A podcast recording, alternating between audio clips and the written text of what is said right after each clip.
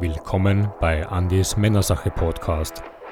Männer leben Verantwortung.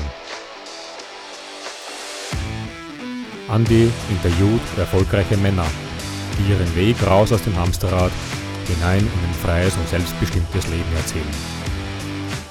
Frei, Mann, sein.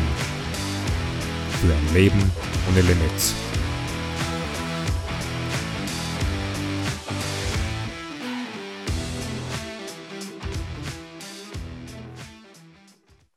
Herzlich willkommen bei der Männersache, dem Podcast für Männer und auch für die Frauen, mit erfolgreichen Männern, die Verantwortung leben für ein Leben ohne Limits. Heute habe ich ein echtes Special für euch und ich kann euch gar nicht sagen, wie happy ich bin, meinen heutigen Interviewpartner anmoderieren zu dürfen. Er hat im Normalfall einen Ruhepuls von 28, habe ich wo gelesen. Äh, meiner ist wahrscheinlich gerade auf 228. Und damit ich jetzt nichts vergesse, nehme ich mir meine Notizen zur Hand, äh, damit ich ihn auch gebührend anmoderiere. Er ist nicht nur 17-facher Ironman-Finisher und Leistungssportler, sondern auch Top-Keynote-Speaker, Buchautor, Trainer und Coach. Er wurde mehrfach zum Speaker des Jahres gekürt und zählt zu den mit Abstand gefragtesten Mental- und Erfolgstrainern in Deutschland, im deutschsprachigen Raum, sprich in der heutigen Zeit. Olympiasieger, Weltmeister, Vorstände, Geschäftsführer und viele andere Menschen kommen zu ihm und zu seiner einzigartigen Iron Mind Academy, um ihr Mindset zu ändern, den Weg der mentalen Transformation zu gehen und sich bewusst mental stark zu machen.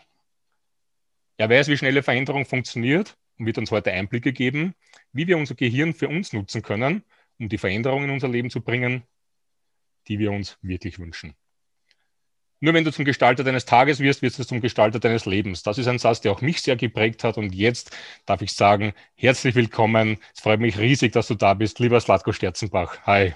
Lieber vielen Dank für die Einladung. Ich freue mich. Dankeschön. Grüß dich. Ganz toll, dass du das Interview heute mit mir magst und dass wir den Menschen da draußen ein bisschen was mitgeben können. Ich liebe deine Inhalte und ich denke, das wird eine ganz, ganz wertvolle Geschichte für viele, viele Menschen da draußen heute werden.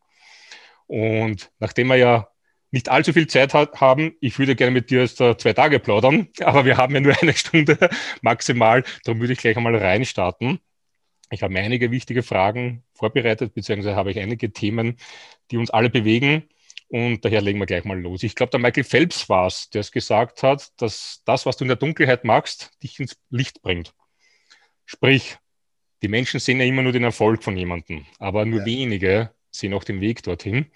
Und ja. uns bei der Männersache interessiert eben auch dieser Weg. Wie ist ja. was passiert? Wie kam es? Was waren die Schlüsselerlebnisse? Warum bist du auf die Erfolgsspur geraten? Und da würde ich jetzt schon gerne an dich übergeben. Vielleicht kannst du ein bisschen was von dir erzählen, wie du aufgewachsen bist. bist du, kommst du aus einer Unternehmerfamilie? Musstest du dir alles erarbeiten? Was waren so Schlüsselerlebnisse, die dich auf diese Spur gebracht haben? Ja, also meine Eltern ähm, haben ganz normale Jobs gehabt. Das heißt, mein Vater war ursprünglich Ingenieur, hat dann zum Lehramt gewechselt, also war Lehrer für bildende Kunst und Französisch. Mhm. Ähm, später im Internat in, in, in Berlin. Und meine Mutter war ganz früher Kinderkrankenschwester, hat dann derzeit, wo ich groß gewachsen bin, Jura studiert, hat das aber nie zu Ende geführt. Also ganz normal. Es war schon eher ein Leben, wenn wir jetzt sagen, Erfolg, Unternehmertum, das waren jetzt nicht die, die Dinge, die ich dort gelernt habe. Das fing erst so ein bisschen später an, als meine Mutter dann äh, nach der vorigen Scheidung, als ich sechs Jahre alt war, dann nochmal neu geheiratet hat. Als ich 13 war, den Mann hatte ich sogar noch extra ausgesucht, also mein Stiefvater. äh, und der war ursprünglich Arzt Mhm. Und hat dann äh, später, relativ spät auch für sein, in seiner Karriere erst eine eigene Praxis aufgemacht. Und da fing das so ein bisschen an, dass ich zumindest mal, okay, das ist Unternehmertum. Äh, und das war für mich gleichbedeutend, okay, das ist jeden Tag arbeiten, früh morgens aufstehen, immer irgendwie von einem Monat zum nächsten retten, dann wieder wenig Geld da haben, dann wieder doch, dann wieder wenig. Also äh, eher Kampf als geschmeidig äh, leben. Ich selber habe ähm, sicherlich inspiriert durch einmal die, ähm, durch den, ja, die Inspiration oder durch das Vorbild des Stiefvaters ähm, Interesse für Medizin entwickelt. Ich habe mhm. damals am, in der Schule Biologie und Chemie als Leistungskurs gehabt. Das fiel mir leicht. Ich, mich hat das immer schon interessiert, wie funktioniert das im mhm. Körper. Habe dann, weil ich zu schlechtes Abitur hatte, nicht gleich Medizin studiert. Das war meine Intention. Ich wollte Arzt werden auch, genauso wie mein Stiefvater. Habe dann aber erstmal einfach so, Mensch, dann machst du erstmal ein paar praktische Erfahrungen, lernst dort den Bezug und kannst dich ja dann auch mit der Ausbildung später im Studium eventuell besser finanzieren. Und habe deswegen die Krankenpflegeausbildung gemacht und hatte dort so, du durchläufst ja alle möglichen Stationen von der Urologie, Gynäkologie, Orthopädie, also alles, was es so gibt. Auch damals HIV-Station, also AIDS-Station war, wo in dem Zeitraum, wo ich ja meine Ausbildung gemacht habe, sind die ja wirklich so wie, ja, wie die Fliegen weggestorben. Mhm. Anders lässt sich das nicht ausdrücken. Mhm. Äh, und so die ganzen Schicksalsschläge von den Eltern, die so der Vater, ach, hätte ich doch mit meinem Sohn nochmal darüber gesprochen. Ähm, also das waren sicherlich sehr prägende Erfahrungen und hat so zwei sehr prägende Erfahrungen, die ich auch immer gerne erzähle, damit es so ein bisschen auf Verständnis da ist, warum mache ich das, was ich jetzt tue und mit dieser Intensität und auch Leidenschaft. Einmal die Erfahrung auf der Abteilung für chronisch Kranke, wo eben Menschen ja auch jetzt gerade Hunderttausende dahin vegetieren, ähm, weil sie eben nicht sich selber mehr verpflegen können, nicht selber sich ernähren können, waschen können, teilweise festgegurtet werden, weil sich sonst alle Infusionen rausreißen würden. Und dort habe ich eben den Satz sehr, sehr häufig gehört, ach, wenn ich noch mal jung wäre, würde ich einiges anders machen, was letztendlich nichts heißt, dass da Menschen liegen, die am Ende ihres Lebens feststellen, dass sie die Chancen tagtäglich sich mehr um ihre Gesundheit zu kümmern, vielleicht sich ein bisschen optimaler zu ernähren und auch sinnvolle Nahrungsergänzung zu nehmen, äh, mehr Sport zu machen, mehr mhm. für die Entspannung zu sorgen, all das nicht getan haben und es bereuen. Und der Höhepunkt war sicherlich und der ausschlaggebende, dass ich sage, nee, ich will doch nicht Arzt werden, war dann eben, als ich auf der ersten Hilfe gearbeitet habe, Intensivstation war die dort angegliedert, im Auguste Victoria Krankenhaus in Berlin. Äh, so ein Hochsommertag, wo ein 42-jähriger Manager mit einem Armani-Anzug eben mit einem Herzinfarkt eingeliefert wurde und auf der Trage auf dem Weg zur Intensivstation hat, ach, hätte ich das gewusst, hätte ich das anders gemacht und dann wenige Minuten später eben tot war und wir ihn noch versucht haben zu reanimieren und es nicht geglückt hat. Und da war so der Punkt, ist das normal? Muss das so sein? Ja, der hatte, wie gesagt, Frau mit zwei Kindern, die war natürlich, äh, liefen noch vorher gestresst, genervt äh, hinterher und dann natürlich, ja, plötzlich, bups, Vater ist weg. Und mittlerweile weiß ich, ja, es ist normal. Ja, wir haben wir, wir, sprechen ja gerade jetzt über ähm, eine Pandemie und über Tote, nur wir haben jeden Tag, haben wir 500 oder 600 äh, Herzinfarkte, äh, die Hälfte ist tot. Ja? Wir haben jeden Tag 1000 Schlaganfälle, ein Drittel stirbt, die anderen Drittel haben Probleme mit den Lähmungen danach. Also von daher, das ist ja normal. Es wird als normal hingenommen, dass wir eben durch Fehlernährung, wir nennen das ja dann auch noch mhm. Zivilisationskrankheiten, genau durch falsches Bewegungsverhalten, einfach durch Computer immer ständig sitzen, sich nicht mehr so bewegen wie früher evolutionär, das ja mhm. der über Jahrtausende der Fall war. Also ich mal sage, ne, früher war Bewegung garantiert, Ernährung vielleicht, jetzt ist es andersrum. Ja, jetzt ist mhm. Ernährung garantiert, aber Bewegung vielleicht, so 20 Minuten am Tag und das reicht natürlich nicht und unsere Gene ticken immer noch so wie früher. So, das war der Punkt, wo ich sagte, ich möchte präventiv wirksam sein. Mhm. Abgesehen davon, dass ich mit der Hierarchie des Krankenhauses nicht klarkam und habe dann Lehramt studiert, Sport und Germanistik okay. ähm, für ähm, ja, Studienrat, also fürs Abitur. Habe dann aber nach fünf Jahren Studium gemerkt, im Praktikum, in dem System möchte ich auch nicht alt werden. Habe dann gewechselt zu Diplom-Sportwissenschaften für Prävention und Rehabilitation. Das habe ich auch zu Ende studiert und habe nebenbei schon im Krankenhaus gearbeitet, dann im Fitnessstudio als Trainer. Dann haben wir das Andreas Bredenkamp-System bei uns eingeführt, wo wir Fitnessstudio-Mitgliedern beigebracht haben, wie wird aus Bewegung Training, wie wird, warum ist eine eingelenkige Übung nicht so sinnvoll wie eine mehrgelenkige Übung und wie funktioniert überhaupt Ausdauertraining. Mhm. Also da habe ich so Lehren nochmal ganz anders mit einer guten Methode gelernt. Habe da dann nebenbei ähm, Erfahrungen, die ersten Erfahrungen im Networking gemacht und ähm, habe so nebenbei so zehn Stunden der Woche äh, neben meinem Studium, neben meinem Fitnesstrainer ähm, gearbeitet und habe dann manchmal so ähm, 4000 D-Mark damals verdient, wo ich sage, so wie cool ist das denn? Mhm. Ähm, ich war damals ein absoluter äh, Produktfan ähm, und habe dementsprechend extrem viele Kunden gehabt. Ich glaube, ich hatte mal in Spitzenzeiten irgendwie sowas um, um 100 Kunden. Aber ich habe nie eine Organisation aufgebaut. Das war, weil ich mit meiner Expertise immer reingegangen bin, sah so mhm. und habe die dann zugeballert. Ne? Fachidiot schlägt Kunde tot. Also das für alle, die zuhören, äh, keep it simple, sodass es multiplizierbar ja. ist. das ist ganz wichtig. die sagen, ja, Satko, du kannst das mit deinem Wissen, aber wie soll ich denn das jetzt ne, ja. anderen empfehlen? So, ähm, also schon mal, das war ein Learning damals, sehr, sehr früh. Und dann bin ich ähm, durchs, zum Coaching gekommen, weil dann irgendwie Leute mitbekommen, Mensch, der trainiert da für einen Triathlon, der hat schon mal einen Ironman gemacht. Kannst du mich mal für einen Marathon vorbereiten? Das war dann mein erstes Coaching 1987 mit dem wow. Geschäftsführer. Ich war total stolz, dass ich für mein Training auch noch Geld bekomme, nämlich 30 D-Mark damals. Das war richtig viel Geld für mich. Ähm, und dachte, wie cool ist das? So fing Coaching an. Also, und das ist auch so, so ein meinem Weg, ich bin immer in die Sachen reingerutscht, weil dann Anfragen von außen kamen. 2000, also 1999, war ich schon sehr, sehr viel auf Kongressen unterwegs, weil ich Spinning Master Instructor war, mhm. weltweit Trainer ausgebildet in Japan, USA, Schweden, Griechenland, überall. Ähm, also war viel auf Conventions und dann habe ich dort Motivationsvorträge auch erlebt und dachte, Mensch, das könnte was sein. Und so fing das dann auch an, dass dann plötzlich bei mir im Spinning-Kurs eine Führungskraft von Cisco gesagt hat, aber du erzählst über so viel über Mentaltraining und wie wir uns besser ernähren und wie wir fit bleiben. Kannst du nicht mal mein Vertriebsteam fit machen? Ja, das war dann im Jahr 2000 mhm. meine erste Keynote. Ich würde das jetzt so im Nachhinein nicht so nennen. Das war eher ein leidenhafter Workshop. Aber das war der Anfang. Und so hat sich das dann von Jahr zu Jahr gesteigert. Mhm.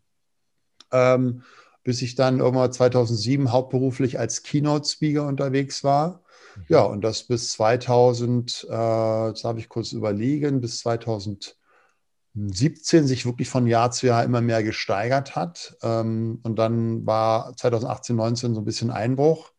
Habe dann auch meine Ressourcen sehr stark darauf verwendet, eben das Programm, was wir jetzt haben, ein mhm. Glück äh, anbieten zu können, nämlich eine sehr, sehr umfangreiche Online-Akademie, wo 30, ja, 30 Jahre Wissen enthalten sind.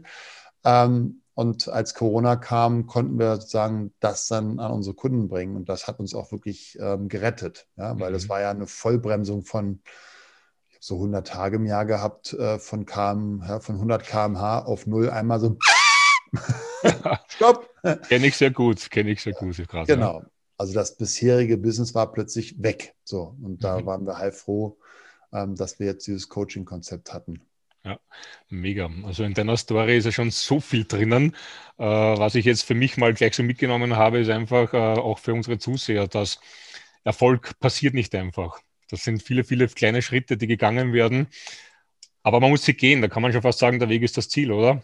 Ein Schritt nach dem anderen und dann passieren wunderbare Dinge. Aber du musst in Bewegung bleiben. Ja, ich, ich sage das immer so, also da kommen wir jetzt hier mal darauf zu sprechen, wie wichtig ähm, innere Bilder sind, ne? also mhm. der innere Dialog, die inneren Bilder, also eben das Mindset, unsere 70.000 Gedanken. Ähm, nur eine Vision ohne Tun bleibt ein Traum. Ne? Und das mhm. ist sicherlich ein Punkt, der, da haben wir schon zwei wesentliche Erfolgsverhinderer von den fünf, die ich so herauskristallisiert habe in diesen 30 Jahren mhm. in den Coaching-Erfahrungen mit, mit Olympiasiegern, Weltmeistern aber auch eben mit Vorständen. So was, was sind wirklich die, die entscheidenden mentalen Schritte, die ich gehen darf, damit mhm. ich in die Umsetzung komme? Weil wir wissen alles. Ja, wir sind Wissensgiganten, aber Umsetzungsdilettanten. So, was, was ist der, was ist der Haken, der uns irgendwie immer wieder oder das Gummiband, was uns immer wieder mhm. zurückzieht, warum wir, ob wir, wir wüssten, dass wir Menschen ansprechen dürfen oder dieses oder jenes tun dürfen, dann doch nicht tun. Ja, mhm. ja das bringt uns eh gleich zum nächsten ganz großen Thema heute. Äh, und deine Situation, wo du gesagt hast, ähm, eben die Krise, die kam, birgt ja auch eine Riesenchance. Und da laden wir die Menschen auch immer dazu ein, dass sie in den Krisen nicht immer nur die Probleme suchen, so nach der Nipsild-Methode nicht in Problemen, sondern in Lösungen denken. Yeah. Ähm, war eine Riesenchance. Ich kenne es auch von mir. Ich bin ja auch Unternehmensberater. Meine Agentur ist seit März gegen Null. Keine Aufträge, Darum toll, auch sowas zu haben wie unser Empfehlungsmarketing, denn genau das ist jetzt die Chance in der Krise auch. Hat ja. vorher schon super funktioniert und jetzt erst recht, weil Menschen eben viele Lösungen suchen. Ja. Und viele Menschen erkennen das und dann starten viele Menschen. Und es ist ja eine wunderbare Branche, also für mich eine der besten Branchen, die ich überhaupt kenne, weil es wirklich für jeden Menschen eine irrsinnige Chance ist. Ob sie jeder nutzt und erkennt, ist ein anderes Ding. Aber mhm. zumindest ist es mal da und man darf es erkennen. Ähm, jetzt vielleicht auch die Frage an dich, weil es ja auch dein Spezialthema ist. Ich sehe in den letzten 15 Jahren, wo wir das machen, habe ich so viele Menschen kommen gesehen mit so einer mega Grundmotivation, mit einem riesen Warum, warum sie was ändern wollen. Und irgendwie kommen sie dann nicht vom Fleck, beziehungsweise während andere schon durchs Ziel laufen, äh, stehen die immer noch am Start und kommen nicht weiter, beziehungsweise hören irgendwann wieder auf oder scheitern. Es sind ja doch mehr, die irgendwo herumtümpeln, als diejenigen, die erfolgreich werden. Ist ja auch so wie beim Ironman, oder? Viele starten, aber nur wenige kommen ins Ziel. Ja. Ähm, ja. Wie, du hast ja deine fünf mentalen Geheimnisse, mehr oder weniger, warum dem so ist. Und da würde ich gerne ein bisschen mit dir heute drauf eingehen, ja. äh, wie du das siehst, warum das so ist und was man tun kann. Ja, also das sind so fünf zentrale Punkte in meiner Welt, ähm, wo ich sage, dass die dürfen wir gehen, sonst ähm, werden wir nicht das Ziel erreichen können, was an Potenzial da wäre. Der erste Erfolgsfaktor macht in meiner Welt 90 Prozent aus, wenn nicht sogar 95, wenn nicht sogar noch mehr. Ähm, der ist entscheidend. Wenn ich den nicht angehe, dann funktioniert alles andere nicht. Weil der so entscheidend ist, machen wir den mal zum Schluss. Okay. äh, ähm, der zweite Erfolgsfaktor, den hatten wir gerade schon mal so ein bisschen zwischen den Zeilen, nämlich eine Vision zu haben. Das ist sicherlich die meisten, die jetzt gerade hier zuhören, die kennen das schon, die haben das schon mal gehört. Nur wenn sie es auch wirklich an. Was meine ich mit Vision? Ne? Also nicht jetzt wie Altbundeskanzler Helmut Schmidt es da gesagt hat, wenn ich Vision habe, dann gehe ich zum Arzt, der meinte Halluzinationen, sondern die Art und Weise, wie ich mein Gehirn benutze. Mhm.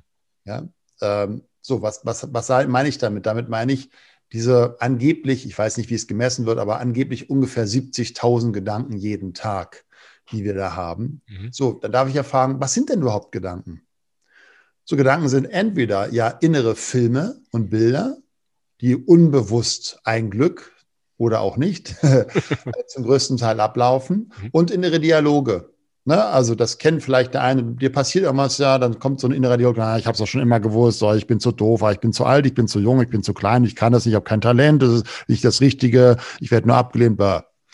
So, das wäre jetzt so ein innerer Dialog. Oder du möchtest jemanden ansprechen ja, ob das jetzt privat oder beruflich ist, wie auch immer.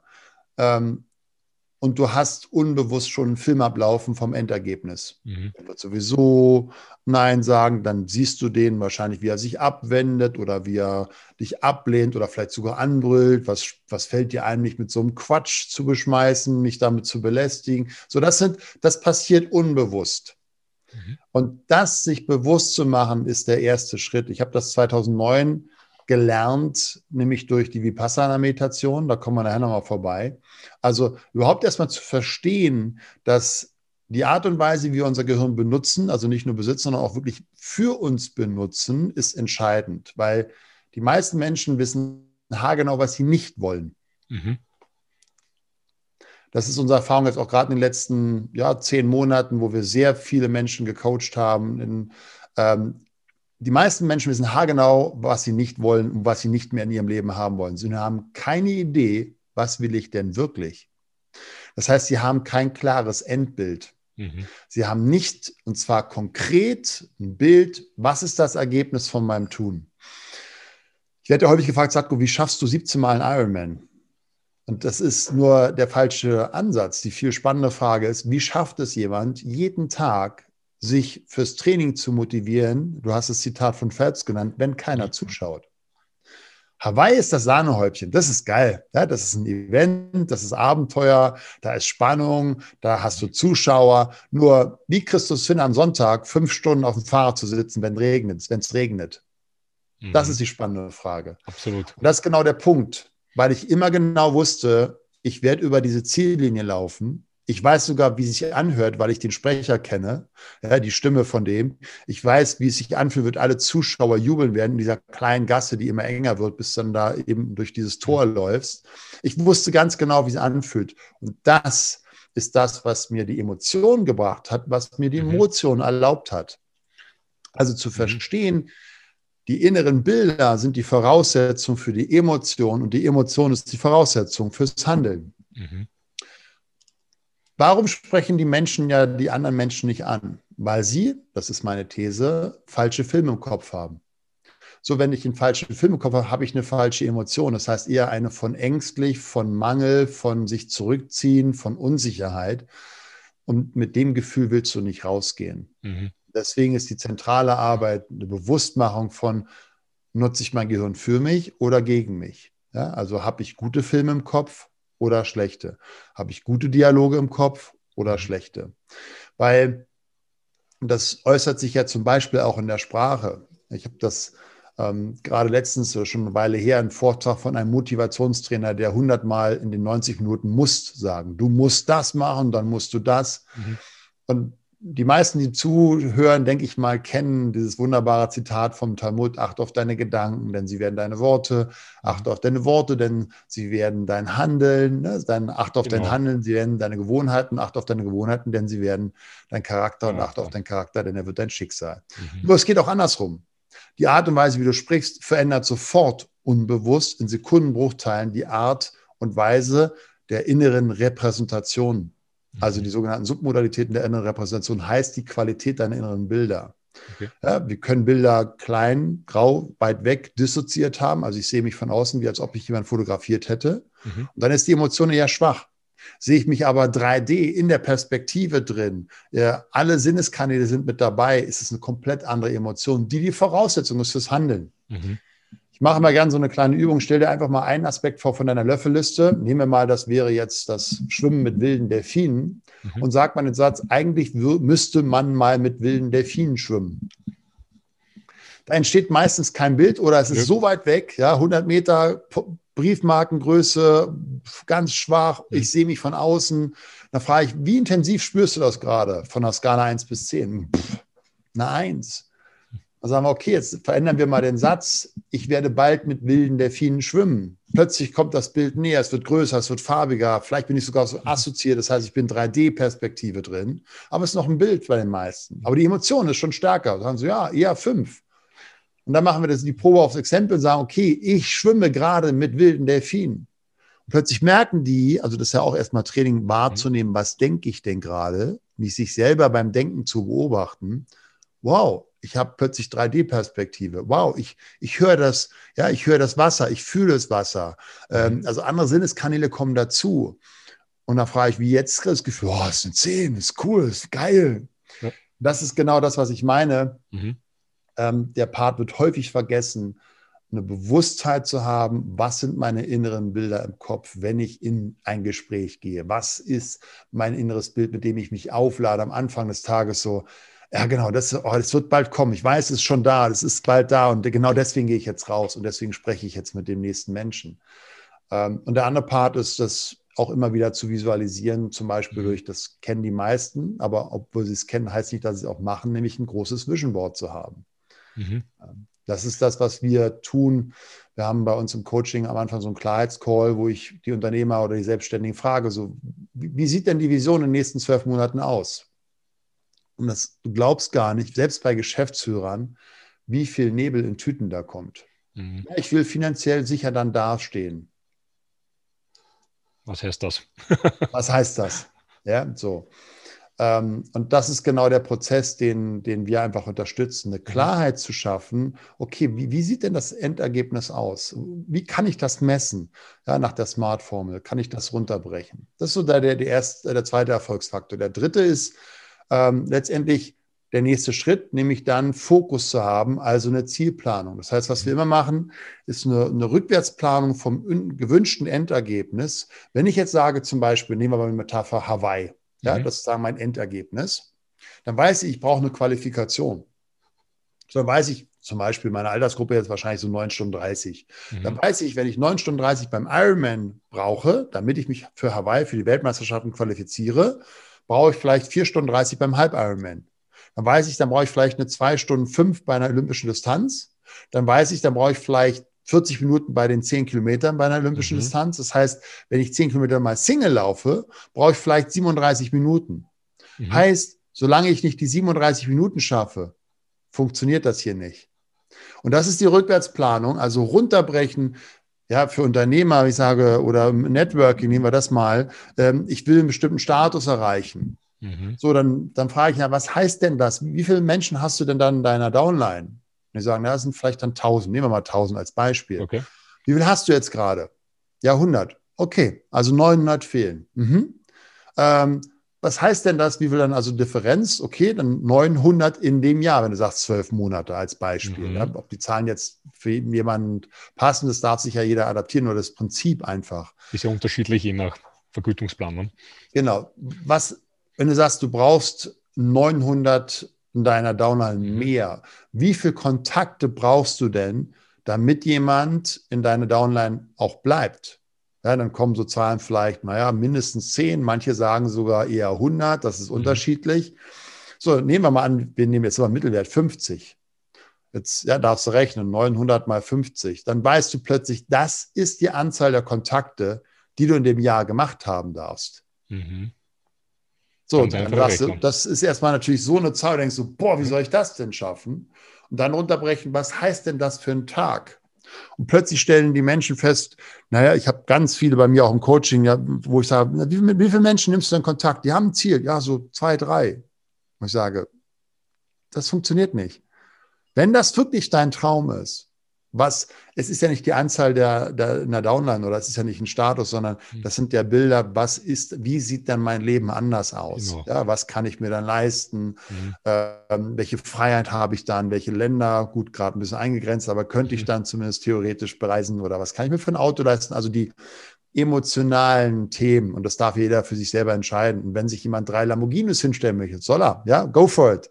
Genau. Ähm, für den anderen heißt es, nee, ich habe ähm, fünf Stunden mehr Zeit für meine Kinder. Mhm. Wie auch immer. Ähm, dann, dann heißt es ja plötzlich, wow, dann darf ich ja eventuell meine Arbeitsweise verändern. Und das ist das auch der Punkt, der für mich bei Fokus ist, einen Plan zu haben. Wie fokussiert ist meine Woche? Was sind meine Aktivitäten, die wirklich einen Impact haben für die Multiplikation? Ja, das ist das, was ich immer mit den Menschen dann eben runterbreche. Wenn die Vision klar ist, wie sieht denn dann letztendlich deine Woche aus? Dann ist erstmal ein Prozess, was sind denn da überhaupt dann die mhm. entscheidenden äh, Faktoren, die den Unterschied ausmachen, also Pareto-Prinzip, um dementsprechend den Tag zu planen, um dann auch zu gucken, wie komme ich denn auf die Anzahl der Kontakte und dementsprechend, das ist, glaube ich, ein Riesenpotenzial, was die meisten Networking noch nicht umsetzen, Prozesse aufzusetzen. Prozesse mhm. der Multiplikation. Ich glaube, das ist absolut unökonomisch, Thema Fokus, sich jedes Mal eine Stunde im Einzelgespräch Zeit zu nehmen, um jemand den Marketingplan oder das Produkt zu erklären. Mhm. Ja. Wenn das jetzt ein 10.000 Euro Produkt wäre, sofort, äh, und du hast zehn Gespräche, dann passt ja. das. Mhm. Ja, aber so nicht. Da darfst du anders, ähm, anders vorgehen. So, das ist der, der, der Aspekt Fokus. Also einen Plan zu haben, so wie auch an Michael Phelps oder so wie mhm. ich damals von Ironman einen Plan hatte. Der vierte Erfolgsfaktor ist Strategien. Das ist ein, ein extrem großer Block ähm, da habe ich teilweise manchmal mit Firmen drei Tage Seminare zu, okay. allein zu dem Thema Strategien. Ich will mal nur so die drei Überbegriffe nennen. Der erste Punkt ist Strategien, Thema Selbstmanagement. Hatte ich gerade schon so ein bisschen angedeutet. Mhm. Sowas wie Pareto, sowas wie EAD, ne? eliminieren, mhm. automatisieren, delegieren, Bandprinzip, ähm, Pomodoro-Methode, all die Punkte, die Selbstmanagement ausmachen. Also um den Fokus zu halten, um mhm. Energie hochzuhalten, um die Dinge zu tun, die wirklich den Unterschied ausmachen. Das ist der eine Part. Ähm, der andere Part ist, äh, wie gehe ich mit Fehlern um? Ja, da sind wir dann auch beim ersten Erfolgsfaktor, kommen wir nochmal da rein. Wie gehe ich mit Nein um? Ja, wie, wie gehe ich mit Fehlern in Gänsefüßchen um? Ähm, und der dritte Part, der ist in meiner Welt elementar und die Bewusstheit fehlt vielen Menschen im Networking, eine Klarheit zu haben, was ist denn meine unbewusste Metaprogrammstruktur? Das ist ein Begriff aus dem NLP, also aus mhm. der neurolinguistischen Programmierung. Heißt, in welchem Kontext fühle ich mich wohl? Bin ich überhaupt der Menschtyp, der jeden Tag am liebsten acht oder zehn Stunden mit Menschen zusammen ist? Oder bin ich vielleicht eher der Aufgabentyp? Mhm. Und ja, lasst mich in Ruhe. Ich mache eine Excel-Tabelle oder setze eine Strategie auf, aber ansonsten lasst mich in Ruhe. Beide können mega erfolgreich sein im Networking. Ja, es ist kein Entweder-Oder. Nur genau. du darfst eine Klarheit haben, weil danach sich ja auch richtet, was ist dein tägliches Tun. Mhm. Das ist zum Beispiel so ein Punkt zu erkennen, selbst wenn ich jetzt sage, doch, ich bin schon so der Menschtyp, wirst du feststellen, wie kommunizierst du denn am liebsten? Ist es wirklich eher in der Gruppe bei dir zu Hause im Wohnzimmer? Mhm. Oder ist es so wie jetzt gerade ja, Zoom-Call, So online, ja. eher ein bisschen mit Distanz. Ist es eher telefonieren? Ist es eher WhatsApp-Nachrichten? So, weil das darfst, dann darfst du ja so auch vorgehen, so wie du gern kommunizieren möchtest. Mhm. Weil wenn du jetzt sagst, ich habe gehört, meine Upline, die, die haben mega Erfolg mit dem Telefonieren und du magst nicht telefonieren, ist es nicht dein Weg. Und ich glaube, das ist ein entscheidender Punkt, für sich herauszufinden, wo bin ich in der Stärke. Mhm. Ja, es war jetzt mal nur ein Beispiel Aufgabe, Mensch, es gibt 30 Meter Programme, ähm, um herauszufinden, was ist denn mein Weg und den dann wirklich konsequent zu gehen, weil dann bist du mit dir im Flow. Und ich glaube, das ist, das kennst du auch. Es gibt nicht den richtigen Weg im Networking. Ja. Die, die, erfolgreichsten Menschen, die es da gibt, ja, wenn du die Top 10 dir anschaust, mhm. weltweit, die könnten nicht unterschiedlicher sein. So ist es. Ne? Wir, sind, wir leben im Team ja bei uns auch generell dieses Freestylertum. Finde deinen Weg und geh den, aber gehen wirklich. Äh, es gibt ja keine großen Vorgaben. Ähm, eine Zwischenfrage, wenn du mir erlaubst, du sagst, die ja. Stärken herausfiltern. Äh, wie siehst du das mit den Stärken? Da sind ja viele unterschiedlicher Meinung. Ist es jetzt besser, die Stärken zu stärken oder an den Schwächen zu arbeiten? Oder die Schwächen nur dann in Angriff nehmen, wenn sie dich an deinen Stärken hindern? Ähm, das kommt so ein bisschen, hängt vom Kontext ab. Also grundsätzlich bin ich eher Stärke deine Stärken. Ne? Also nehmen wir mhm. jetzt mal ein berühmtes Beispiel, Michael Schumacher. Der okay. war extrem talentiert in vielen Sportarten. Mhm. Ne? Er hätte jetzt den Weg können, okay, er wäre wahrscheinlich ein grenzgenialer Tischtennisspieler geworden. Er hätte auch ein guter Basketball- oder Fußballspieler werden können oder auch Golf. Nur er hat sich auf das fokussiert, wo er seine Stärke hatte. Mhm. Ja. Hund hier gerade. ähm, von daher ist das Prinzip Stärke deine Stärken schon in meiner Welt die sinnvollere Variante, zu mhm. gucken, wo bin ich wirklich im Flow. Äh, es funktioniert, ne? nur ist die Frage, wie viel Spaß will ich beim Weg haben. Es ist trotzdem genauso wichtig, seine Schwächen zu kennen, um sich Gedanken zu machen. Da sind wir wieder beim lösungsorientierten Ansatz.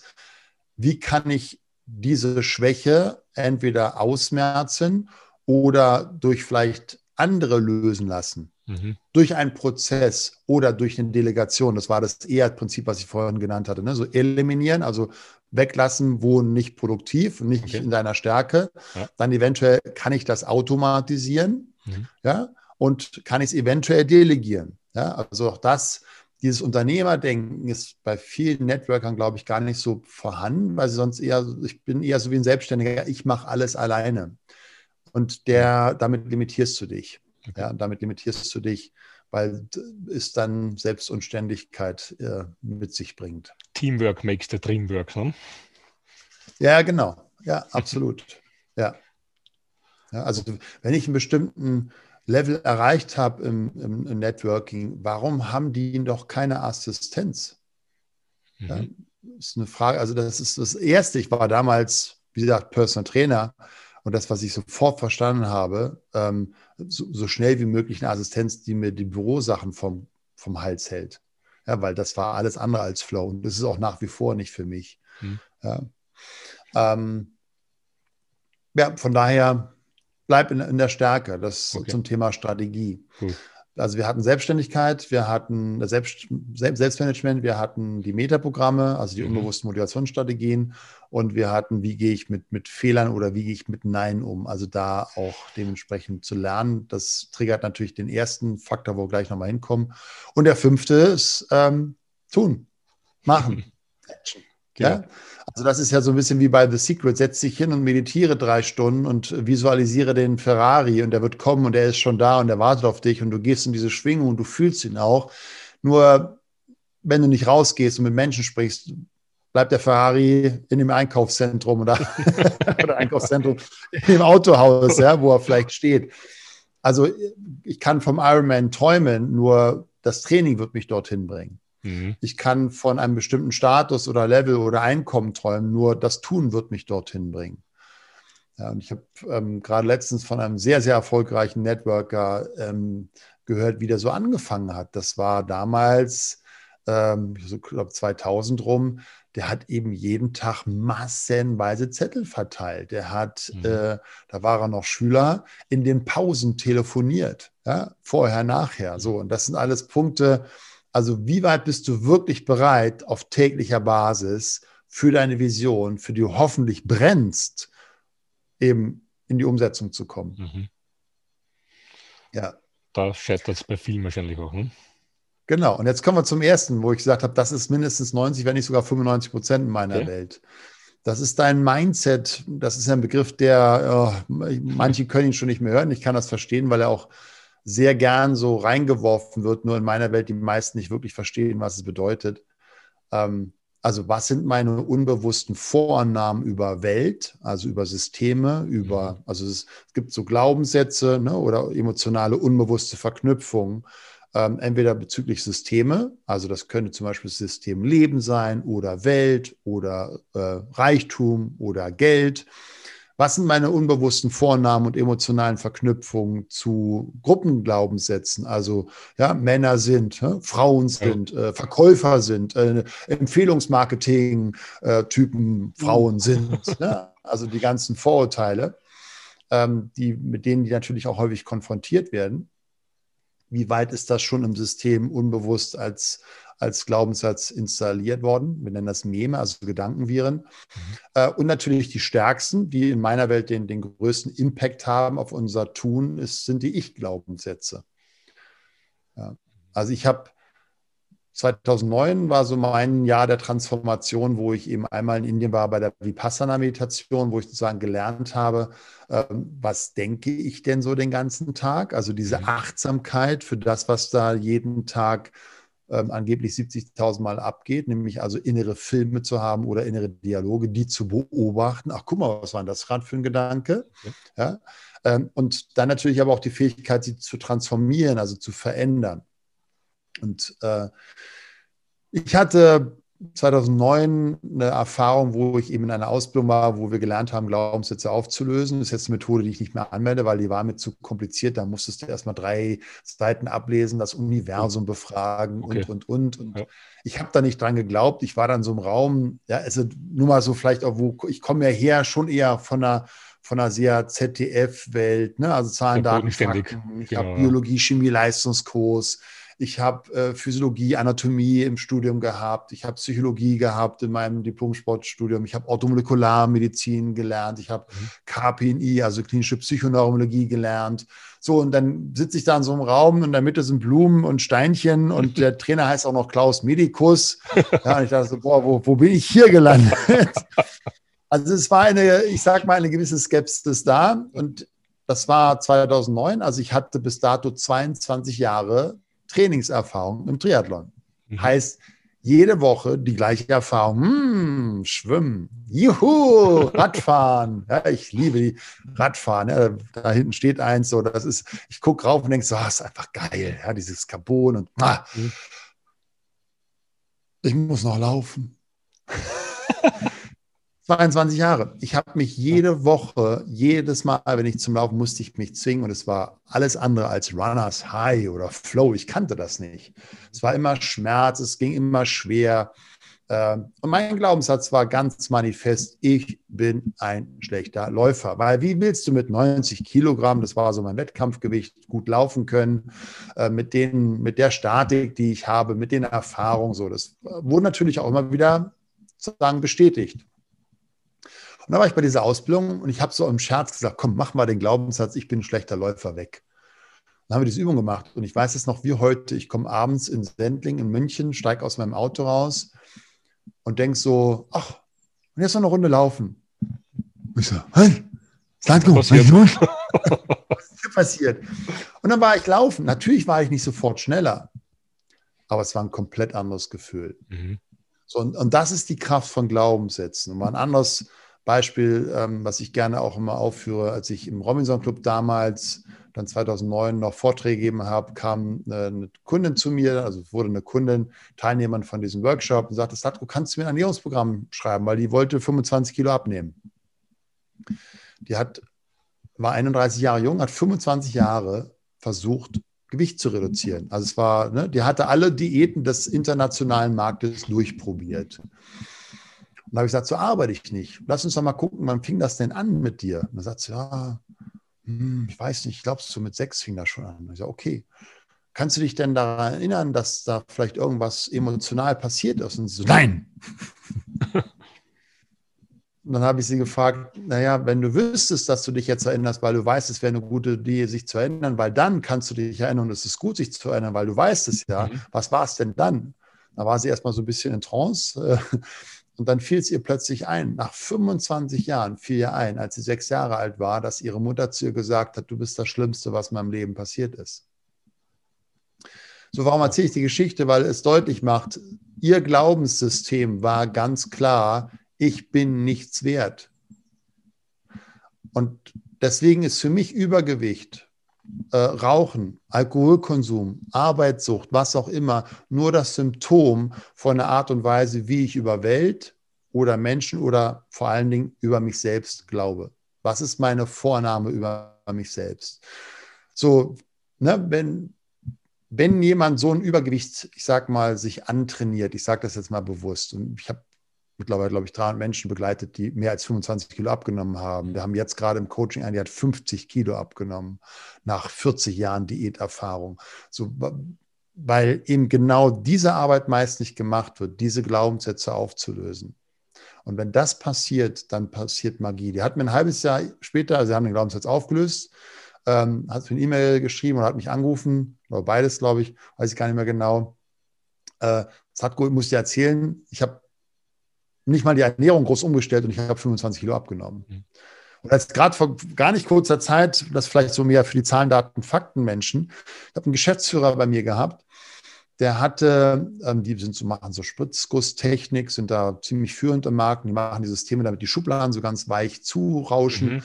Und ähm, der hat mit Einkäufern immer zu verhandeln. Und der hatte den Glaubenssatz, Verkaufen ist Kampf. Und dann haben wir diesen Glaubenssatz aufgelöst und zwei Wochen später ruft er mich an, sagt, das Natko, muss ich dir erzählen? Ähm, ich habe was vollkommen branchenunübliches in der Saison alle Preise angehoben, habe nochmal neu mit den Einkäufern verhandelt. Also etwas, was vorher für ihn extremer Stress war, mhm. hat er plötzlich nochmal gemacht. Und ich habe in den zwei Wochen 600.000 Euro mehr Gewinn gemacht. Wow. Warum? Sein neuer Glaubenssatz war, der will nur spielen. Mhm.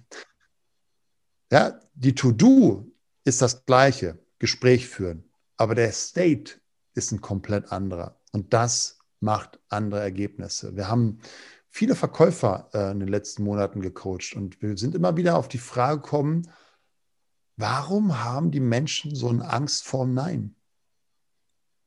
Weil es ein, ein, weil es ein tiefes System triggert. Nämlich mhm. zum Beispiel sowas wie, ich bin nicht gut genug, ich bin Nein. zu jung, ich bin zu alt, ich bin es nicht wert. Ähm, wir haben wirklich mal auch so, so Übungen gemacht mit den Kunden. Okay, was ist denn der, was wäre denn ein Traumeinkommen im Monat?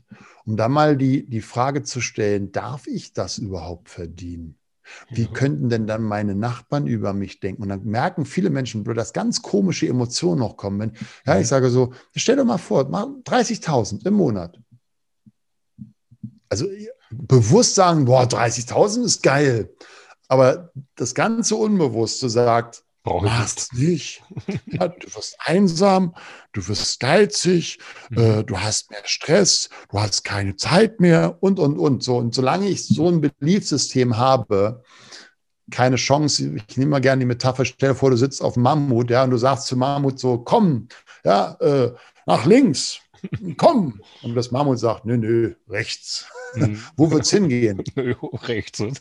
Ja, genau. Also die meisten kennen auch das Eisbergmodell. Ne? Du kannst, ja, genau. wenn du einen riesen Sturm hast oberhalb der Wasseroberfläche und der drückt, ja, ich sag mal, den, den, den Eisberg nach links, aber du hast eine leichte Strömung unter Wasser, die nach rechts geht. So, wo wird der Eisberg hinwandern? Nach da. Und das ist die Kraft der Glaubenssätze, das ist die Kraft der Systeme, wie wir unbewusst Vornamen treffen über Geld, über Empfehlungsmarketing, über mit anderen sprechen, über Verkaufen. Mhm. Und solange ich das nicht auflöse, ist die Barriere da und dann komme ich nicht ins Handeln. Ich werde mich selber boykottieren. Ja, das ist auch, wie es wir erleben in der Praxis, immer wieder ja. auch bei ganz, ganz tollen Leuten, dass da wirklich Themen anstehen, wo die nicht weiterkommen. Es fällt auch so das Thema der Selbstzweifel rein. Also wir sehen immer wieder extrem tolle Leute, mit enorm viel Potenzial. Du erkennst es ja schon, wenn du siehst, boah, da ist Potenzial dahinter, aber die Leute trauen sich nichts zu. Äh, kann man ja. denen auch was mitgeben, dass man denen vielleicht auch mitgibt, weil ich bin schon der Meinung, dass Selbstzweifel kann man auch positiv sehen, oder? Die führen ja zu Selbstbewusstsein im besten Falle. Das ist eine gute Frage. Hm, also Selbstzweifel in einer, in einer gesunden Dosierung ist mhm. sicherlich ein, eine Saat für ich entwickle mich weiter. Ne? Ähm, also jemand, der so gar keinen Selbstzweifel hat, hat ja auch keine Motivation zu lernen. Von daher ist Selbstzweifel in einer guten Dosierung schon was Richtiges. Nur meine Erfahrung ist die meisten haben davon deutlich zu viel. Ja, weil das ganze System, in dem wir ja groß werden, ist ja eine, eine, wie soll ich sagen, eine umfangreiche Konditionierung, guck auf den Fehler. Mhm. Ja, die Schule. So, da wird ja nicht genau. markiert, hey, zehn Wörter richtig geschrieben, sondern so das Wort rot markiert, damit du es auch gar nicht übersiehst, was falsch ist.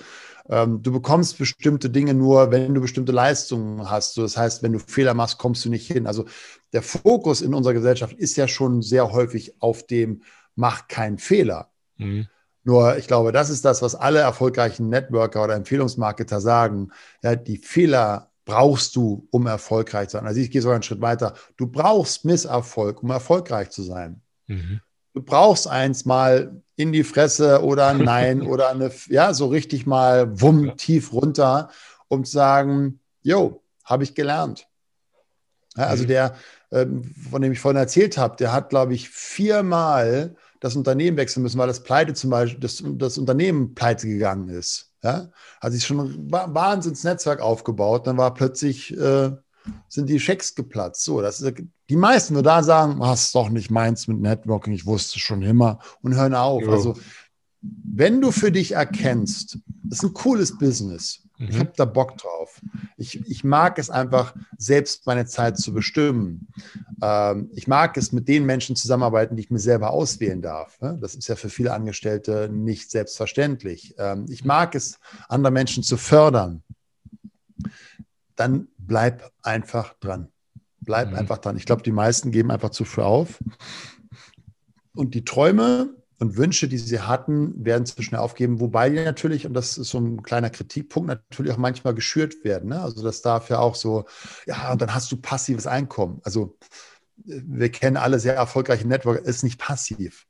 Mhm. Ich verstehe das Prinzip schon. Ne? Also du, du, du musst jetzt heute nicht auf der Bühne stehen, damit du morgen Geld verdienst. Ja? Was genau. bei mir zum Beispiel bis, bis letztes Jahr der Fall war. Ich war Selbstständiger, nämlich selbstständig mhm. und habe Zeit gegen Geld getauscht. Ich hatte kein skalierbares Unternehmen. Jetzt habe ich eins. Ja? Natürlich haben wir jetzt auch äh, Kosten, wir haben auch Strukturen, nur es ist skalierbar, was es vorher nie war, weil ich habe ich kann mich ja nicht äh, oder konnte mich nicht bis dato multiplizieren, dass ich auf zehn Bühnen gleichzeitig am Tag äh, irgendwo stehe.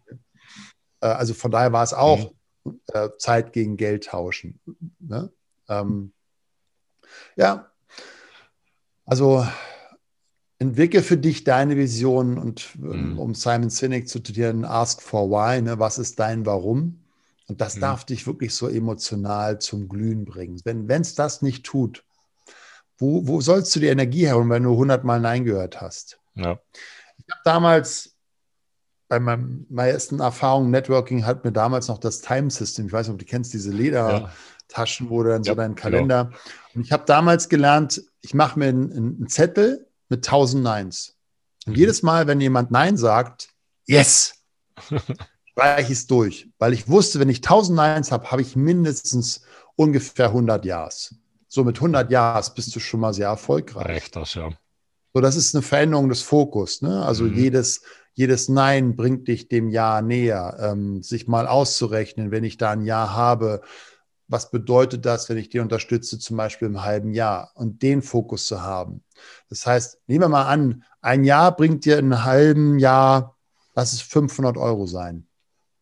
Und du bräuchtest mhm. ähm, zehn Neins, um ein Jahr zu bekommen dann heißt das ja, wenn es 500, dann ist jedes Nein 50 Euro wert. Mhm. Nur den Fokus haben die meisten nicht. Ja.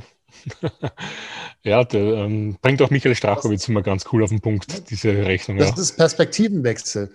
Mhm. Nicht so, oh, wieder nein, sondern sagen, wow, gerade 50 Euro verdienen, wie cool ist das denn? Im halben Jahr ist auf meinem Konto. Ja, das ähm, macht Spaß, auch mal wirklich aktiv zu machen. Ne? Jemand sagen, Dankeschön für den Nein, du hast mir gerade 50 Euro gebracht.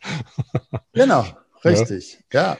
Und ja auch darüber zu erkennen, was will ich und auch selber zu lernen, nein. Ne? Also mhm. das ist ja auch etwas, wo das ist übrigens, ein, glaube ich, ein ganz wichtiger Paradigmenwechsel. Die meisten Networking sind unterwegs. Ich, ich biete hier, ich, ich will was von dir. Ich, na, unbewusst, ich verkaufe jetzt was und ich hoffe, dass der Ja sagt. Mhm.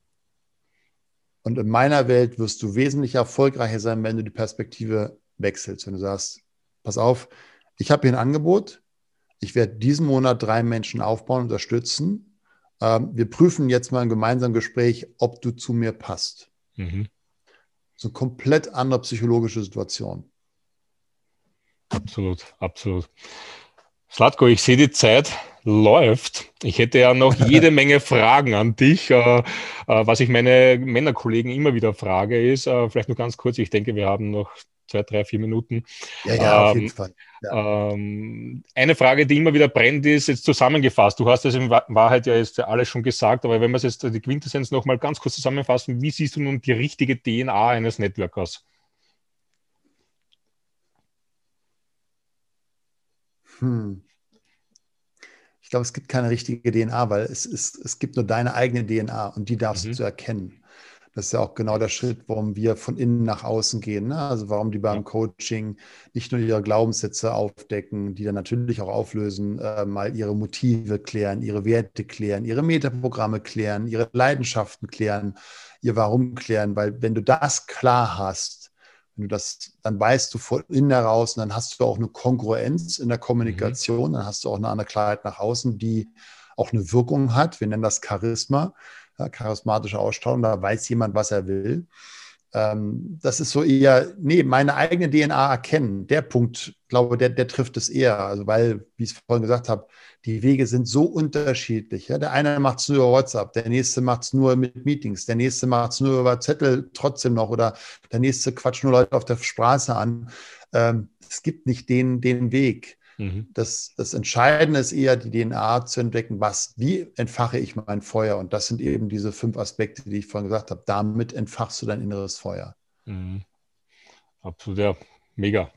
Genau das ist das, was wir immer auch versuchen mitzugeben, dass es jeder schaffen kann, wenn er für sich die richtigen Dinge tut, authentisch bleiben, ehrlich bleiben, integer, loyal. Also ich, ich glaube schon, dass es so, so Rahmenbedingungen gibt. Ne? Also du, mhm. ähm, den Proof darfst du machen, ist äh, ähm, sowas wie, ist das das richtige Unternehmen, was zu mir passt? Ne? Wie genau. ist der Spirit? Ja. So, ne? Wenn du jetzt, ich sag mal, selber 20 Jahre jung bist und laut bist und du kommst, es gibt ja auch Network-Unternehmen, die eher ruhig sind, da ist das Durchschnittsalter vielleicht 60, die mega erfolgreich sind, nur da passt vielleicht die Energie nicht. Mhm. Ähm, was ganz entscheidend ist, dass du einen Mentor hast. Ja, also das Mentoring ist so entscheidend, dass du jemanden wirklich hast, der dich an die Hand nimmt, der dir Schritt für Schritt das Business zeigt.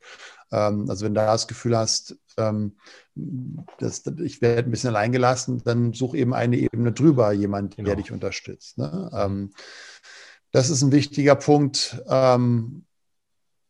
Stimmt die Grundenergie?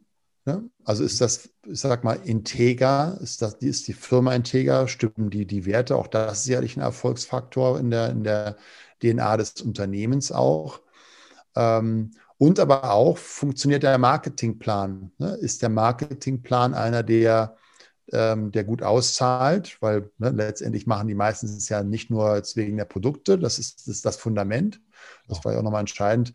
Würdest du die Produkte auch nehmen, wenn du kein Geld dafür bekommst? Ne? Das ist eine Schlüsselfrage, mhm. weil wenn das nicht ist, dann darfst du nochmal in Proof gehen. Ähm, aber wie ist so die gesamte DNA von der, von der Ethik? Ähm, und Marketingplan, das fand ich auch spannend, ist der schon sehr, sehr lange bestehend. Weil wenn der verändert wird immer wieder, ist das wohl nicht so ein gutes Zeichen in der Networking-Branche, habe ich ja. mir sagen lassen. Ja, das ist nicht so gut. Also ja. Bestand ist schon eine ganz wichtige Geschichte, Standing ja. etc. Ja. Aber da gibt es ja auch viele Möglichkeiten, wie man das prüfen kann. Gibt es ja auch unabhängige Institute, die da Ratgeber sind. Mhm. Dr. Zacharias allen voran, der da auch ja. einen Leitfaden rausgegeben hat, wie man eben sein Ding findet. Ja. Jetzt habe ich noch zwei kurze Fragen an dich. Eine, äh, ist mal weg auch wieder von der Netzwerkermaterie, sondern ich glaube, den Ausspruch, ähm, ja, wer aufgehört hat zu werden, hat aufgehört zu sein, den kennen ja viele. Wie magst du das bei dir? Du bist ja Erfolgstrainer, du coachst so viele Menschen, trainierst so viele Menschen. Gehst du selber auch noch auf Weiterbildungen? Und wenn ja, was magst du da so? Also ich, ähm, ich letztes Jahr oder also ich war vorletztes Jahr war ich glaube ich 30 Tage auf Fortbildung. Okay. Ähm, letztes Jahr war es ein bisschen weniger, sicherlich auch der, Zone, weil wir dann aber auch einfach das, was wir gelernt haben, umsetzen durften. Also das war dann eher so ein Umsetzungsjahr. Mhm. Das ist ja, äh, das ist mir auch jetzt erst im Nachhinein, als ich so meine, meine Reflexion ähm, im Dezember gemacht habe, ich habe ja letztendlich meine Firma komplett umstrukturiert. Wir sind letztendlich eine komplett neue Firma. Wir haben klar die Inhalte, aber die Art und Weise, was wir tun an Dienstleistungen und die Prozesse, damit das ähm, auch funktioniert, sind komplett alle neu. Also mein Learning in dem, im letzten Jahr war gigantisch und ich weiß auch, jetzt habe ich, ähm, werde ich auch wieder in ein Coaching gehen. Ich habe auch zwei Coaches, die mich begleiten, wo ich äh, immer wieder regelmäßig äh, mir Feedback hole. Ähm, also ich habe sowohl Coaches, ich gehe sehr gerne auf Seminare. Hm es ist immer ganz lustig, wenn ich mal auf Seminare gehe, auch so kleine, dann, dann kennen mich dann da welche und sagen, wie ist das, was machst du denn hier auf so ein Seminar? Ich sage, naja, ich bin auch ein Mensch, ich will was lernen. Ja, also ich war, was war vor zwei Jahren, glaube ich, war bei, ich bei Nico Rittenau, das, der dieses, den Bestseller geschrieben hat, Vegan Klischee AD. Das war vier Tage mhm. so ein ganz einfaches Seminar für nicht wirklich äh, viel Geld. Und ich war vier Tage da und ähm, ich sage, ja, ich finde das cool. Also ich lerne immer mhm. gerne dazu. Hm, ich lese natürlich extrem viel, ich höre extrem viel Hörbücher. Also ich nutze viele Möglichkeiten, tagtäglich was Neues dazu zu lernen. Ja. Mhm. Input ist gleich Output, ne? Ja, absolut, klar, absolut. Mhm. Ja. ja, und jetzt habe ich noch die abschließenden Fragen für dich. Ich stelle dir jetzt dieselben, die ich auch meinen Männerkollegen immer so aus der Branche stelle. Ja. Äh, bin gespannt, wie du das so siehst, äh, aus deiner Warte mal. Unsere Branche ist ja sehr frauendominiert. Ist ja kein Nachteil, ist ja ganz nett und wir kennen ja sehr, sehr viele erfolgreiche, tolle Frauen. Aber wir haben ja den Männerpodcast ja auch irgendwo ins Leben gerufen, um ein bisschen so den Männeranteil in die Höhe zu treiben und den Jungs da draußen zu zeigen, was wir da hier machen. Das ist ein cooles Ding und das kann auch deine Chance sein, schau mal über den Tellerrand oder spring über deinen Schatten und schau dir das mal genauer an. Hast du vielleicht für unsere Männer da draußen einen kleinen Tipp ähm, oder was möchtest du denen gerne mitgeben? Naja, ähm, wie heißt es immer so schön, ne? der Köder darf den Fisch schmecken. So, wenn, wenn, ich, ähm, wenn ich natürlich einen Köder mache, wie ähm, ja, frauenspezifische Themen, die ich kommuniziere, dann brauche ich mich auch nicht wundern, wenn ich eher Frauen anspreche. Wenn ich jetzt natürlich, und das vielleicht manchmal eine Detailarbeit zu gucken, wie weit matchen denn die Produkte ein Need, also ein, ein Bedürfnis bei einem Mann? Ja? Mhm. Ähm, also wenn vielleicht durch die richtigen Vitalstoffe das ähm, dazu führt, dass bei, ähm, bei einer Frau im höheren Alter das Klimaterium entspannter wird, äh, wird das einen Mann sicherlich nicht so triggern. Weniger. Ja, da, darf ich, da darf ich vielleicht eher sagen, so, ähm, so ja, bestimmten Altersgruppen, vielleicht bei Männern so, wie ist denn mit dir so, hm, na, hast du schon mal Arginin ausprobiert? Ne? So, mhm. das ist eine andere Potenz. Dann ist das eher etwas, also die, die Produktauswahl darf ich gucken, welchen, welchen Nutzen hat ein Mann davon. Ähm, ich kann mir auch vorstellen, dass die Ansprache äh, entscheidend ist, dass Männer vielleicht eher sich angesprochen fühlen durch den unternehmerischen Gedanken. Das ist eine Vorname. Ja, da, da bist du mehr im Detail als ich. Mhm. Ähm, und bei Frauen eventuell eher das eben gemeinsam Community, soziale Netzwerke zusammensitzen ähm, könnte. Wie gesagt, ich, da bin ich jetzt nicht der, der, der Experte für, aber ist ja mal jetzt so ein Gedanke dazu. Könnte sein, dass das natürlich eher Frauen anspricht. Das heißt, ich darf eventuell meine Ansprache auch im Erstkontakt anders gestalten. Mhm. Das ist ja auch etwas grundsätzlich, was ich im Networking mir überleben möchte. Ähm, dass es ohne Produkt nicht geht, ist klar. Ich glaube, dass viele Networking den Fokus nur, wenn sie sagen, ich möchte da ein Unternehmen aufbauen, trotzdem zu viel den Fokus aufs Produkt haben. und zu wenig den Fokus auf, wie funktioniert Unternehmertum? Wie funktioniert Führen? Wie werde ich als, wenn ich jetzt dann eben 50, 100, wie viel auch Menschen unter mir habe, eine gute Kommunikationsstrategie entwickeln? Ja, ich glaube, das ist eher der Punkt, der manchmal fehlt. Ähm, so die unternehmerischen Gedanken, die auch Beside ja auch als, im, im, als Empfehlungsgeber oder im Networking da sein dürfen. Ne? Wie funktioniert Unternehmertum? Wie mache ich mhm. das steuerlich? Äh, wie, wie, ja, wie baue ich so ein Unternehmen auf? Ist ja auch ein Unternehmen. Absolut.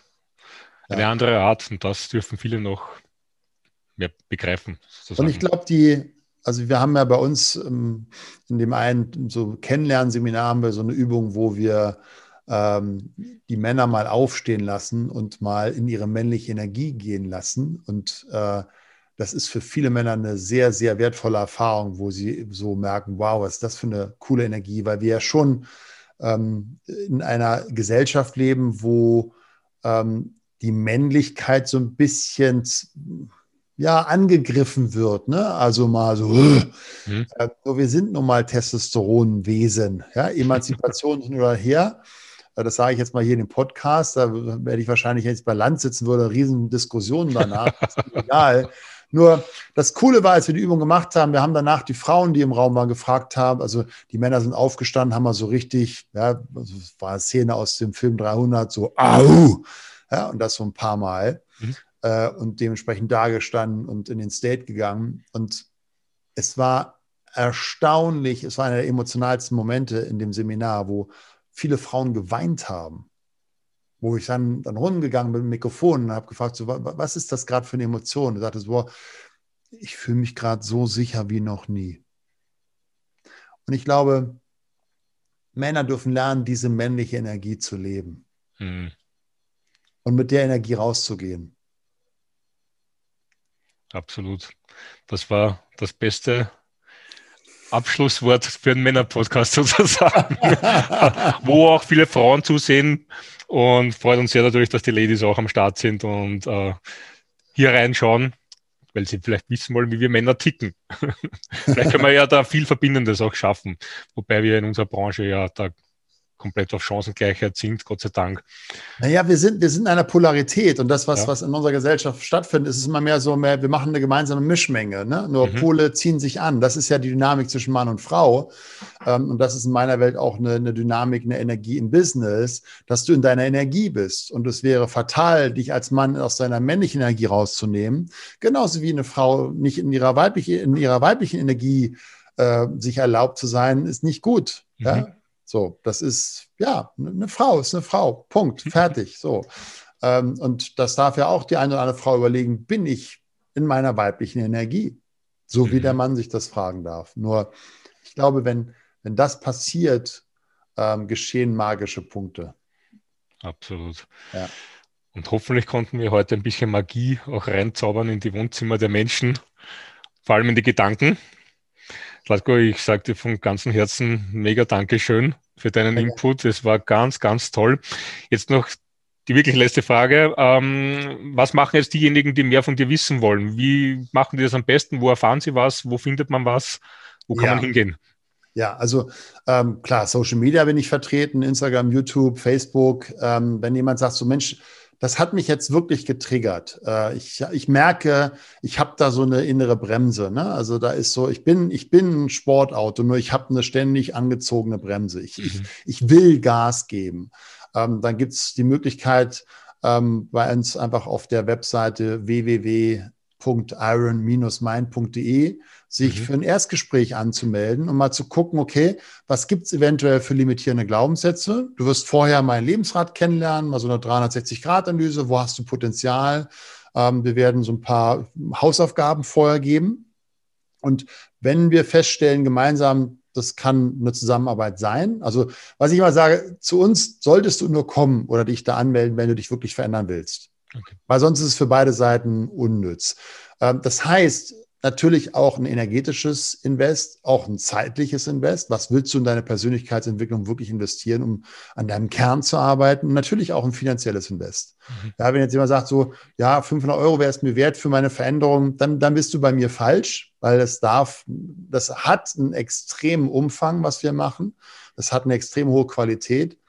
Ähm, und dann melde ich an, dann führen wir ein Erstgespräch, beziehungsweise einen mit meinen, aus meinem Team. Und danach gibt es die Möglichkeit, dann eben Coaching-Call zu haben, entweder mit meinem Chefcoach sozusagen oder mit mir persönlich, um dann zu gucken, was ist der nächste entscheidende Schritt. Super. Wir werden das dann ja auch noch unter dem Video in, der, in den Show Notes zusammenfassen, für diejenigen, die den Link gleich finden wollen, dass sie auch nur mehr anklicken brauchen. Ja, Slatko, ich würde mich freuen, wenn wir uns mal auch persönlich dann einmal sehen Sehr und gerne, vielleicht ja. einmal die Hände schütteln können persönlich, nicht über die Zoom-Distanz. ja, ich, wie gesagt, ich kann mich nur tausendmal bei dir bedanken. Es war ganz, ganz toll. Danke, dass du deine Zeit hier investiert hast. ich danke für deine Bühne. sehr, sehr gerne. Ich denke, es ist für jeden Menschen ist wertvoll gewesen, für uns alle und vor allem für die Zuseher und Zuseherinnen da draußen war es sicher ein sehr, sehr wertvoller Input. Da sage ich jetzt Dankeschön. Cool, dass du dabei warst. War echt super mit dir. Und dich auch ein bisschen erst einmal kennenzulernen, Dankeschön. mit dir mal zu plaudern. Unseren Zusehern da draußen kann ich jetzt nur noch mitgeben, ja, so wie Slatko gesagt hat. Die Veränderung passiert in deinem Kopf und das Jetzt liegt in deinen Händen. Also das Leben ist zu kurz für irgendwann, vergeude keine Zeit, sondern gib Gas. Ganz am Anfang hatten wir die Stories, die traurigsten Worte der Welt. Ach, hätte ich doch nur, lass es nicht so weit kommen. Wir hoffen sehr, dass dir unser Podcast heute gefallen hat. Wenn es so war, dann freuen wir uns über dein Like oder wenn du unseren Kanal auch dann abonnierst. Und ich darf mich jetzt nur mal verabschieden. Ich sage nochmal Danke, Slatko. Cool, dass du da warst. An euch, ihr lieben Zuseher und Zuseherinnen, äh, auch an euch herzlichen Dank für euer Zeitinvestment. Wir hoffen sehr, dass euch das heute viel bringt. Und wir freuen uns, wenn ihr wieder einschaltet, wenn es beim nächsten Mal heißt Männersache, wieder der Podcast für die Menschen, für ein Leben ohne Limits. Also dann alles Liebe bis bald. Ciao, ciao. Ciao, Slatko. ciao, tschüss.